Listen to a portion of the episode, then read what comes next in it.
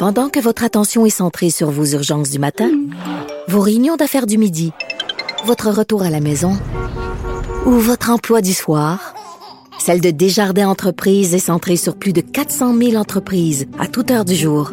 Grâce à notre connaissance des secteurs d'activité et à notre accompagnement spécialisé, nous aidons les entrepreneurs à relever chaque défi pour qu'ils puissent rester centrés sur ce qui compte, le développement de leur entreprise.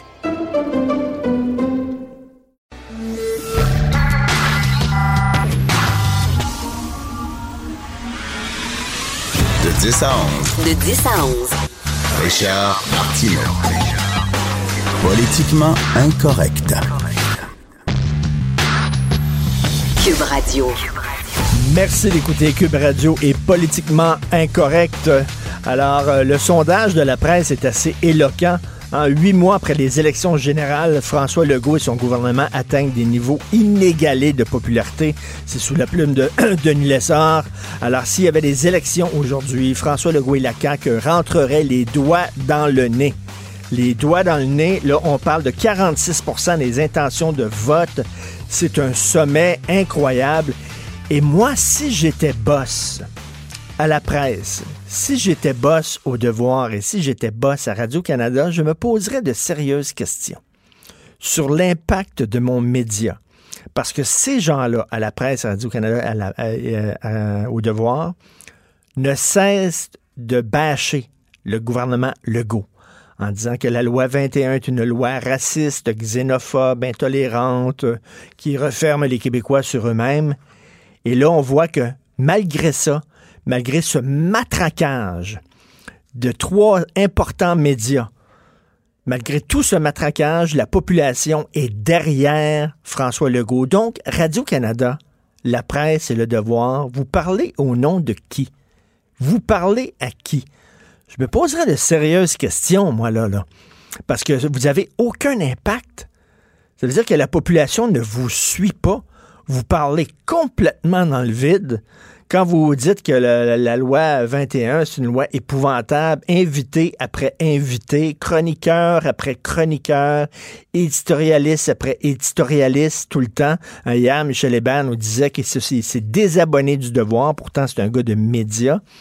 Il veut être au courant de tout ce qui s'écrit dans les journaux le matin, mais c'est désabonné du devoir, puis il dit Je ne donnerai plus un sou à ce journal-là qui passe son temps à bâcher sur le peuple québécois. Eh bien là, moi, je me poserai de sérieuses questions et j'espère qu'il y a un branle-bas de combat dans ces médias-là en disant Ben là, là, on est en train totalement, là, on parle dans le vide. On est dans le désert, là. Les gens ne suivent plus. Après ça, posez-vous pas des questions sur la baisse de votre lectorat. Euh, vous n'êtes pas là. Vous êtes pas là. C'est plus les intellectuels qui montent la voie à suivre ces temps-ci, c'est le peuple, c'est le monde. Les gens sont derrière François Legault. Il voulait que cette question-là soit réglée. Ça ne sera pas réglé, bien sûr. Ça va continuer. Il va encore avoir des débats. On en parlera un peu plus tard dans l'émission. Euh, c'est certain que c'est pas réglé parce qu'il y a une loi qui a été adoptée, mais on, il y a un grand pas de fait là-dedans. Et je trouve que c'est extrêmement important. Puis le message qu'on lance à ces médias-là, -là, c'est que vous parlez dans le vide. On ne vous écoute pas. Il y a un fossé qui se creuse de plus en plus entre l'élite radio-canadienne, l'élite de la presse et l'élite du devoir et les gens et la population. Euh, donc, euh, euh, ce matin, François Legault était de passage à l'émission de Benoît Dutrisac.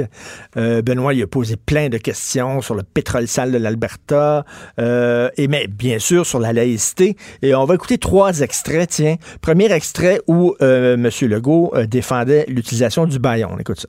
Écoutez, les deux projets de loi ont été discutés pendant un 60 heures, puis l'autre 70 heures. Il me semble qu'après 60 heures ou 70 heures, on a dit ce qu'on avait à dire.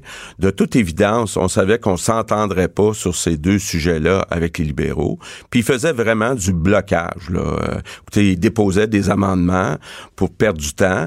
Puis il y a même un amendement qu'ils ont déposé qui ont pas voté pour euh, leur propre amendement. Donc c'était vraiment de la perte de temps. Puis il était temps de passer à d'autres choses. Euh, c'est pas Paul Robitaille qui a proposé un amendement. Puis euh, Simon Jolin Barrette, il a dit êtes-vous, voyons donc, êtes-vous sérieuse, retirer des droits au Québec?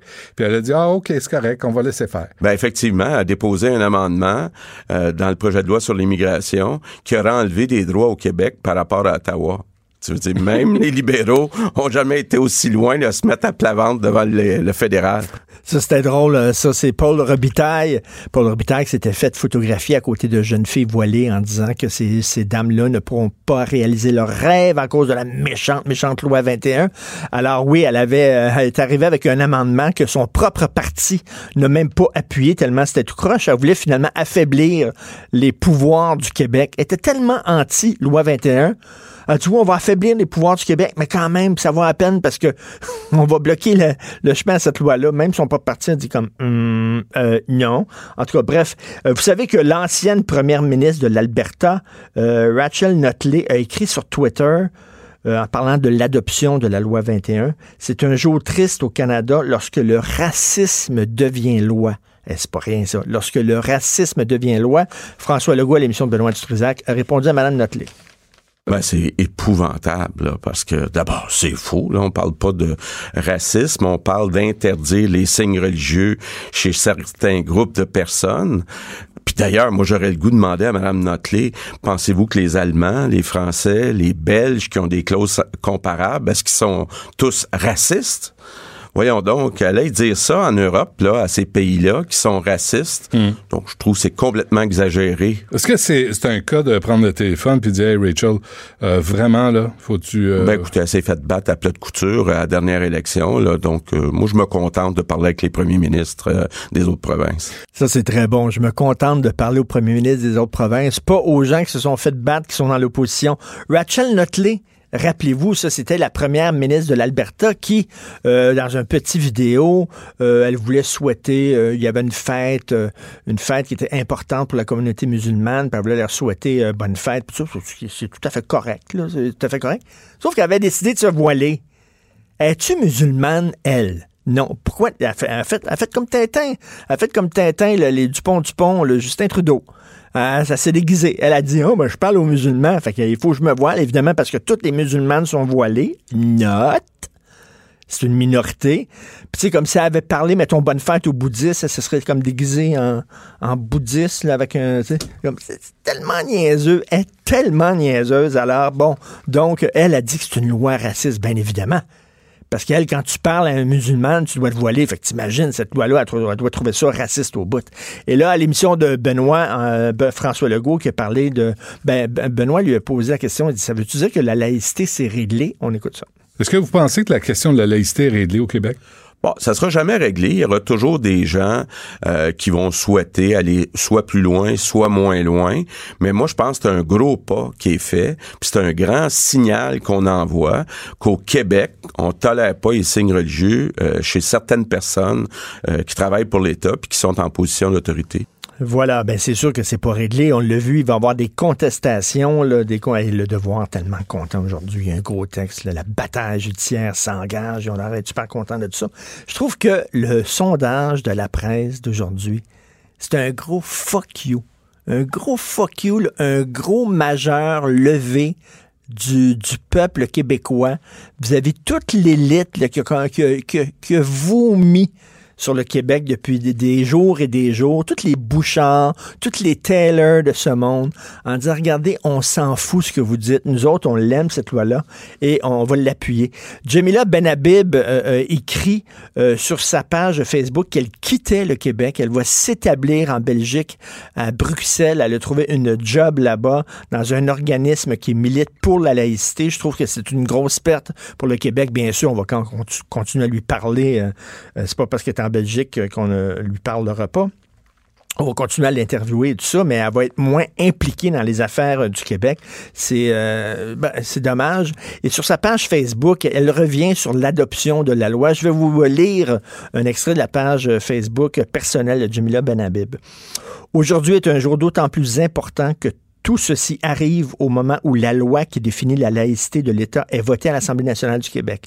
Loi que j'ai bien entendu, défendu et soutenu depuis le début, depuis des années en fait. De toute façon, je resterai attentive à ce qui se passe au Québec. Je suis très heureuse de ce que nous avons accompli ensemble pour asseoir les fondements de la laïcité de l'État. C'est un pas, important que nous venons de franchir collectivement. Et ça, c'est très important ce qu'elle écrit. Je suis consterné par le degré de bassesse intellectuelle et morale des députés libéraux et de Québec solidaire.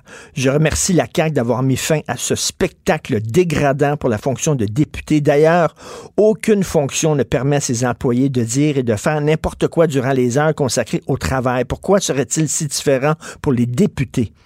L'obstruction systématique des libéraux et des euh, Québec solidaires illustre parfaitement le mépris qu'ils cultivent à l'endroit du peuple, de la démocratie, des institutions, de la raison et du simple bon sens. Ces gens-là se croient au-dessus de tout. C'est affligeant de les voir déverser autant de bêtises avec une désinvolture aussi grande, faisant de l'Assemblée nationale un véritable cirque.